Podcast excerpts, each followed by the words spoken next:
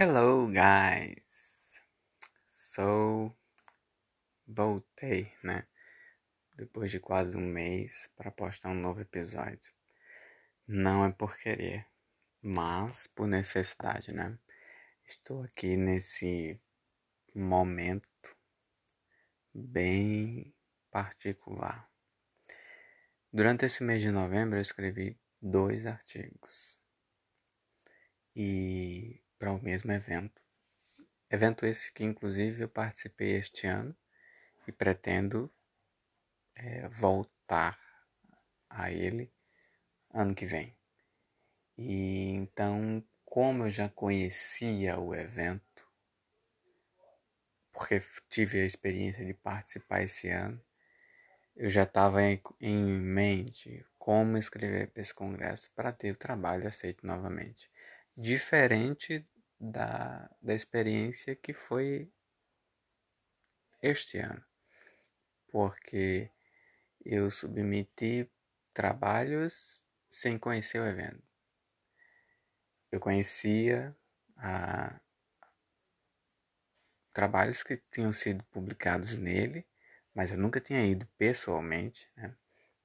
Na verdade, eu fiquei sabendo que ele existia um ano antes de ter ido, então ano passado foi que eu conheci esse congresso, essa conferência, e li apenas um conteúdo, né? Não conhecia a estrutura, a dimensão, a importância dele. Ter ido me fez mudar de opinião em vários aspectos. Por exemplo, hoje eu sei que esse evento é um tipo de evento que me interessa muito porque ele reúne academia e indústria, o que não é simples nem fácil de se encontrar no Brasil. Infelizmente, o Brasil tem uma grande leg, é, de um grande leg de variedades de, de congressos e conferências, mas a maioria deles são específicos ou são puramente acadêmicos ou puramente empresariais são poucos que têm esse misto e os que têm esse misto são, não são tão conhecidos. Não se consegue juntar tanta coisa. Então se peca nesse aspecto. Isso porque ainda paira no meio acadêmico o conceito de que pesquisa deve ser feita por filosofia, não para entregar um produto, o que é injusto porque a ciência é questionar. Você precisa questionar padrões, comportamentos, produtos, ideias, conceitos. Se você consegue questionar por que uma pessoa tem que morrer de câncer, por que o câncer não tem cura, se estuda o câncer, a cura do câncer, e se desenvolve um medicamento que reduz os impactos, o impacto dos sintomas, por exemplo, isso é ciência. E essa pesquisa tem que gerar um produto, um medicamento. Esse medicamento não basta que ele. Ah, foi publicado no Congresso a cura para uma doença. Sim, mas o paciente que está com aquela doença precisa receber essa cura. E no Brasil ainda tem uma, uma barreira enorme entre isso, entre o trabalho ser publicado e virar um produto. Tem se mudado aos poucos nesse aspecto, mas de forma muito lenta, muito além do que é necessário. A, a pandemia da Covid nos fez ver claramente essa situação, porque nós temos cientistas capazes de decodificar o código genético de um vírus, de fazer mapeamento disso, né, possibilitando a criação de uma vacina, mas quando chega na hora da produção da vacina, nós precisamos de insumos que nós não temos. E nós não temos porque não criamos a cadeia da produção. Nós criamos até a pesquisa. Isso é um grande problema, um grande desafio. Então eu gostei muito desse congresso por isso. Porque ele tem academia, ele tem indústria e ambos convergem. Tem empresas que vão lá para oferecer trabalho e procurar profissionais e os trabalhos que são aceitos, eles precisam estar dentro de um patamar que chame a atenção das empresas, porque as empresas financiam o Congresso. E, então, é, eu achei interessantíssimo isso e me foquei assim na construção desses dois trabalhos para que ano que vem eu retorne ao Congresso. O resultado não sai tão, tão rápido. Eu só terei conhecimento se foi aceito ou não. Em janeiro próximo, acho que 15 de janeiro por aí. Então, não posso parar, né? Temos o mês de dezembro inteiro e eu já estou aqui com planos de escrever mais dois ou três artigos. Mas que aprendizado eu tiro desses dois trabalhos? Algo que eu já tenho falado com vocês, mas que eu gosto de frisar e sempre dando um novo olhar, né? Para que vocês consigam compreender o ponto. Primeira coisa, ninguém, e quando eu digo ninguém, é do especialista a pessoa que não tem a qualificação. É capaz de fazer algo bom, algo incrível, único, se não tem paixão, se não atrai, se não sente que aquilo ali faz parte da vida da pessoa. Eu consegui escrever esses dois artigos, primeiro porque eu tinha material, eu tinha, eu tinha com o que escrever, né? do que escrever, de onde escrever, de onde extrair as informações. Isso é o básico. Mas a maioria das pessoas, mesmo tendo de onde extrair, não vão conseguir escrever. Porque nós temos um problema que também é grave. A, a publicação no Brasil ela é feita majoritariamente por pesquisadores ligados à pós-graduação. São aquelas pessoas que recebem bolsa ou que foram aceitos e em programas de mestrado, doutorado, precisam publicar para seguirem com, com, com o curso. Chega uma etapa ali no curso que você olha, no mestrado, se você, para qualificar, tem que ter um artigo submetido, pelo menos. No doutorado já diz que tenha um artigo aceito, pelo menos, para fazer a qualificação. É justo? Não é. É uma maneira de forçar a produção científica. E aí, quando você força alguma coisa, você consegue extrair. Mas aquela coisa que você extrai, ela não vai ter impacto. Então, o Brasil conseguiu elevar o número de produções científicas a um patamar que torna o país um dos grandes do mundo. Nós estamos ali entre os 20 maiores países que publicam. Agora, quando a gente considera a publicação inovação, capaz de gerar um produto, aí nós caímos muito. Nós não conseguimos ficar no top 10. Por quê? Nem no top 20, inclusive. Por quê? Porque nós temos dificuldades em transformar o projeto em produto. E nós temos dificuldades por quê?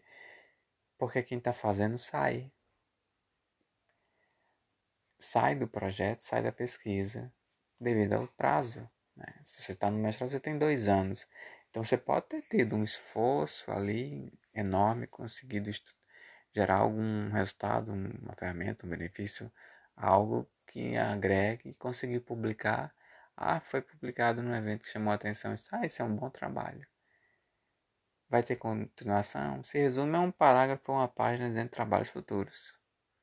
E aí, se o orientador achar alguém para continuar aquilo ali, a pessoa vai partir de um ponto que ela acha que entendeu e seguir. Então é descontinuado. É diferente de você trabalhar em, em um projeto onde, independente das pessoas, ele continua.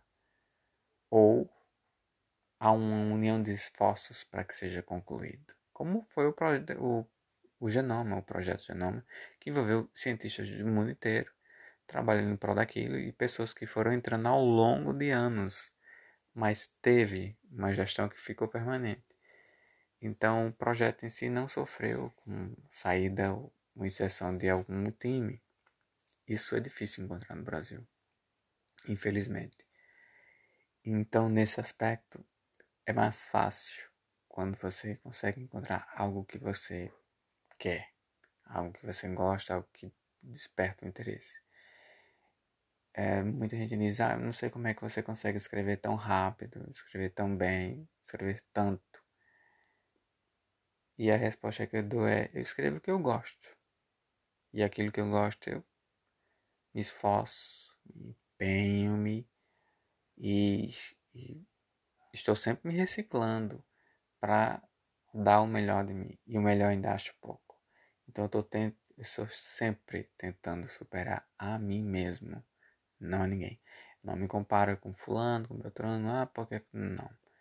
Eu, eu me comparo com eu, com o meu eu de ontem, com o meu eu de um ano atrás, de cinco anos atrás. Se eu era capaz de fazer, eu posso fazer melhor agora. Se eu ainda não fui, eu posso aprender para fazer. E é isso que nós temos que ter em mente. Nós temos que ter em mente o seguinte, que a publicação é fácil de ser feita. É fácil conseguir um congresso para publicar um trabalho. O difícil é você encontrar algo que você gosta de fazer. Porque não tem, não tem nada que impeça uma publicação. A grande barreira entre um trabalho ser publicado ou não se resume a ser submetido e não ser. Se você submeteu, você já tem 50% de chance de, de trabalho ser aceito.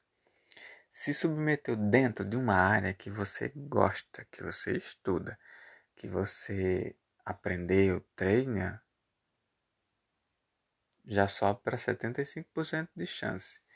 Se dentro desse contexto, além de tudo, você é crítico, e quando eu digo crítico é autoavalia seu trabalho, só isso aqui, eu liria? Não.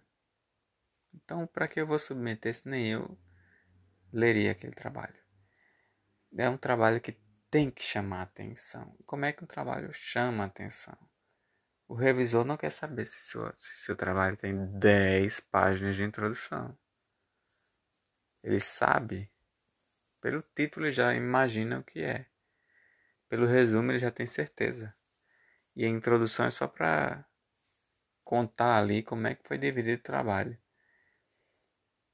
O que o, quem está ali para revisar quer saber de fato é, olha, tua contribuição é o quê? Porque essa área o mundo inteiro pesquisa. Mas qual é a sua contribuição? Se sua contribuição é um, uma raiz de um cabelo, transforme essa raiz na raiz mais bela. Então apresente gráficos, apresente imagens, apresente comparativos.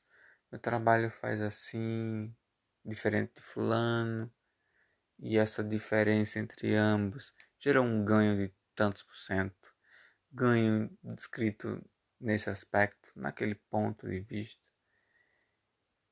Isso é ciência. Então, quando eu enviei para o meu orientador, meu orientador primeiro quis dizer que o trabalho, ah, precisava melhorar aqui, acolá.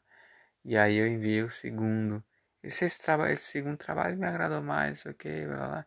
Você poderia fazer o primeiro igual ao segundo. E aí eu neguei a ele essa opção. Por quê? Porque se eu fizesse o primeiro parecido com o segundo, a banca ia dizer: esse trabalho aqui parece com aquele. Não ia ser aceito. Então nós temos que ter essa autocrítica. Não é porque é o orientador que se aceita tudo. Eu, pelo menos, digo não com muita facilidade. Ele me enviou sugestões, não vou fazer. Não, mas por quê? Porque assim fica não sei o que, não é mais claro, é mais científico. Não, não é. O que a ciência quer é que você responda uma pergunta. Essa pergunta pode ser um problema, pode ser um debate, uma revisão, um conceito novo. E a forma de você responder é apresentando um resultado.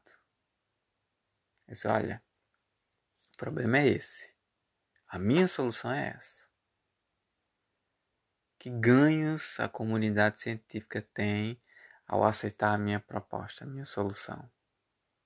Que visão eu estou trazendo para o debate? É algo que todo mundo está fazendo? Ou eu estou abrindo caminho? A tendência dos orientadores é sugerir que os, que os orientandos façam trabalhos que todo mundo está fazendo. Por quê? Porque tem mais opções de publicar. Você consegue publicar ali ah, naquele congresso que vai ter no estado vizinho, na cidade vizinha, até mesmo na cidade onde você está. Agora, quando você ousa contribuir algo fora daquele, daquela linha que todos estão indo, aí vem o risco. Porque se for aceito, você está desbravando. Se não for aceito, vão te criticar isso. Ah, é porque você tentou fazer algo que ninguém está fazendo. Eu recebi esse comentário. E aí eu ignorei, porque eu tenho consciência do que eu estou fazendo. E nós temos que também ter, ter a sensibilidade de assumir riscos. Eu não sei se, meu, se esses dois trabalhos serão aceitos. Honestamente, é bem difícil que sejam os dois, porque é um congresso de altíssimo impacto, muito está submetendo, e na minha área tem chinês, chineses e indianos com mais experiência que eu. Mas a forma como eu estou escrevendo, os resultados que eu estou apresentando, não conheço ninguém que faça, que esteja trabalhando nisso. Então o Congresso pode sim aceitar meus trabalhos porque eu estou trazendo uma visão diferente. E eles gostam quando há debate porque o debate movimenta. A empresa quer saber mais, a academia quer saber mais. E quando gera um, um embate tão profundo assim, no ano seguinte, aquelas pessoas que te criticavam começam a citar seu trabalho, começam a criar conexões, começam a segui-lo, né? E é assim que se faz ciência. Você desbrava. E não é preciso ter medo. Então tenho plena consciência. Se forem aceitos, glória. Em janeiro nós saberemos.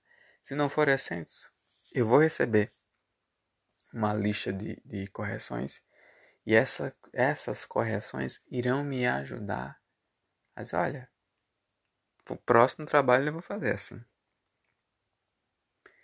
Mas, e é isso, pessoal. Não desistam. Foquem no que vocês gostam Deem o melhor. Critiquem. Revisem. Pensem quando terminar a escrita. Eu leria se não fosse meu. Se você sentir que não. E se fosse daquela pessoa que você odeia?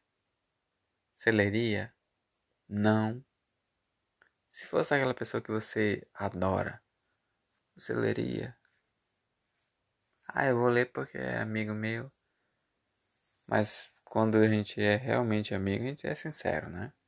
Diz o que pensa. Então, vejam esse aspecto.